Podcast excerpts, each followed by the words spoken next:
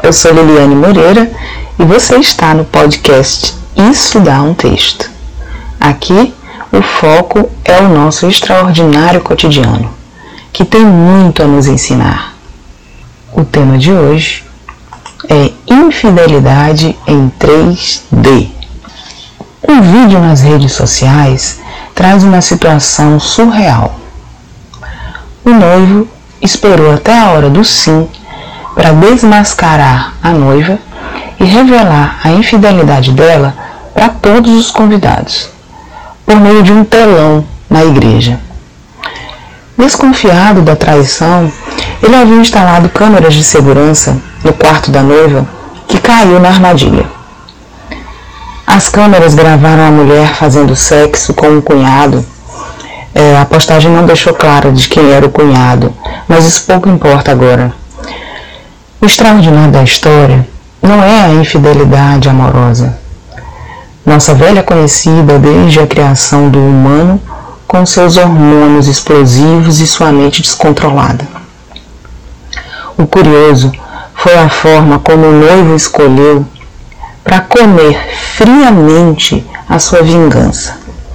Até pouco tempo atrás, o homem queria mais era esconder a traição. Chamá-lo de corno era uma ofensa tão grave quanto xingar a própria mãe. O que aconteceu com o amor próprio?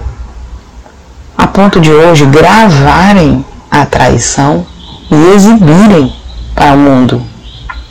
Quem lembra daquele caso em que o marido gravou o flagra da esposa com o melhor amigo no motel? A espetacularização está em tal patamar que a honra foi rebaixada pelas curtidas nas redes sociais.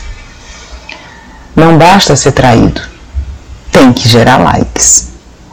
Ele gravou a apresentação do telão na igreja e jogou nas redes. Nos comentários, os leões famintos rugiram do jeito que mais gostam, incitando a violência, pois uma mulher que faz isso deve apanhar. Penso que hoje é mais tranquilo passar na prova do Enem do que pela pergunta do sacerdote na hora do sim do casamento católico. Se alguém tiver algo contra esta união, que fale agora. Texto defasado. Deve ser alterado para, se alguém tiver algo contra esta união, que abra sua nuvem agora ou exclua o vídeo para sempre.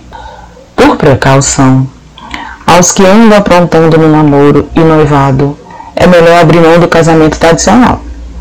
Proponha aos parceiros apenas juntarem seus celulares sob o mesmo teto e serem felizes para sempre, sem festa nem plateia.